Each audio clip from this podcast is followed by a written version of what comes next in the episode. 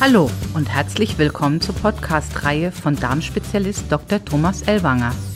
Hilfe bei wiederkehrenden Blasenentzündungen. Dr. Thomas Ellwanger erklärt. Starke, oft krampfartige Schmerzen, quälender Harndrang. Wer sich jetzt durch den Gang zur Toilette Linderung erhofft, wird meistens eines Besseren belehrt. Denn es stellt sich höllisches Brennen beim Wasserlassen ein. Und je häufiger man zur Toilette geht, desto schlimmer wird das Brennen und umso häufiger muss man zur Toilette laufen. Die Rede ist von Blasenentzündung. Millionen von Frauen leiden unter diesem Problem. Viele sogar mehrmals im Jahr. Und der Leidensdruck ist erheblich. Und deswegen erhoffen sich die meisten auch von der Einnahme eines Antibiotikums eine rasche Linderung. Ja, und das passiert auch meistens. Innerhalb weniger Stunden nach Beginn der Antibiotikatherapie lassen die Beschwerden schon nach und innerhalb von ein bis zwei, maximal drei Tagen ist der Spuk dann rum. Doch zu welchem Preis?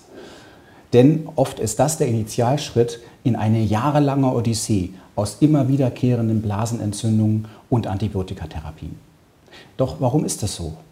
Hierzu muss man wissen, dass nach neueren Erkenntnissen wir auch in der Blase eine natürliche Besiedelung mit Bakterien haben, in einer Art Schutzfilm, wenn man so möchte, der uns vor Infektionen in der Blase schützt. Ähnliches wissen wir ja auch schon vom Darm seit vielen Jahrzehnten und auch von der Scheide.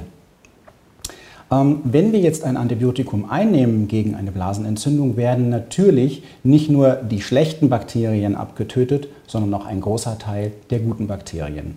Die Folge ist klar, der Schutzfilm lässt nach und damit ist die nächste Infektion der Blase schon vorprogrammiert.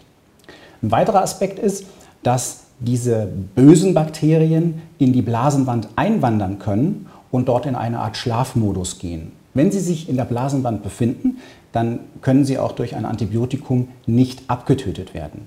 Das heißt, die Frau ist jetzt symptomlos und hat trotzdem schlafende Bakterien in der Blase, die jederzeit darauf warten, wieder ausbrechen zu können. Reize, die diese Bakterien aufwecken können, sind zum Beispiel ähm, Reize wie Kälte. Das wissen die betroffenen Frauen meistens auch ganz gut und meiden daher die Kälte. Neuesten Erkenntnissen zufolge ist ein weiterer Reiz ein Bakterium, das nennt sich Gardnerella vaginalis. Gardnerella vaginalis ähm, befindet sich bei nahezu jeder zweiten Frau in der Vagina. Und es kann zur sogenannten bakteriellen Vaginose führen. Das ist eine bakterielle Infektion der Scheide, die sich äußert mit Symptomen wie Brennen, Juckreiz oder fischigem Ausfluss. Bei vielen Frauen ist dieses Bakterium aber auch asymptomatisch in der Vagina vorhanden. Mit einem speziellen Test kann man dieses Bakterium nachweisen und, wenn erforderlich, auch einer Therapie zuführen, sodass es aus der Scheide entfernt werden kann. Gardnerella vaginalis kann jetzt während oder nach dem Geschlechtsverkehr in die Blase aufsteigen, denn die Harnröhre ist ja nur relativ kurz bei der Frau.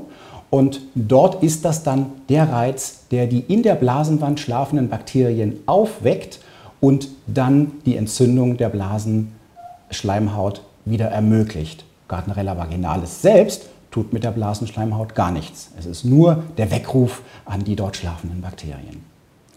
Und die zwei entscheidenden Fragen, die sich die betroffenen Frauen jetzt stellen werden, sind doch, habe ich schlafende Bakterien in der Blasenwand und habe ich Gardnerella vaginalis in der Blase? Und diesen beiden Fragestellungen ist das Institut für Mikroökologie nachgegangen und hat einen Test entwickelt mit dem Namen Zystitis-Check. Zystitis ist der lateinische Begriff für Blasenentzündung. Und ähm, der Zystitis-Check wird mit einer ganz normalen Urinprobe durchgeführt. Mit diesem Test gelingt es uns nachzuweisen, ob schlafende Bakterien in der Blase wohnen, ob Gardnerella vaginalis in der Blase ist und ob auch lebende Bakterien in der Blase vorhanden sind, die möglicherweise auch gerade einen Infekt auslösen. Jetzt gibt es bei diesem Test unterschiedliche Befund- Kombinationen. Und diese Befundkombinationen ermöglichen dann eine gezielte Therapie. Sei es zunächst erstmal auch die nicht vorhandene Notwendigkeit einer Antibiotikatherapie. Das heißt, hier reicht naturheilkundliche Therapie, heißt es, das Immunsystem zu unterstützen, die Bakterien von selbst zu bekämpfen oder besser selbst zu bekämpfen.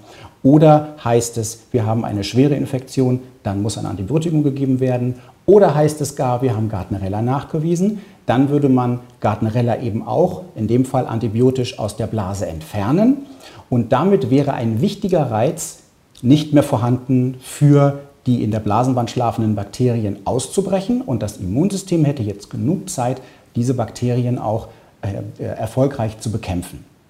Dadurch, dass jetzt die Antibiotika auf Basis dieses Testergebnisses nur noch schweren Fällen vorbehalten bliebe, wäre damit der entscheidende Schritt gelungen oder ist der entscheidende Schritt gelungen, mit dem Zystitis-Check diesen Teufelskreis aus immer wiederkehrenden Blasenentzündungen und regelmäßigen antibiotischen Therapien zu durchbrechen.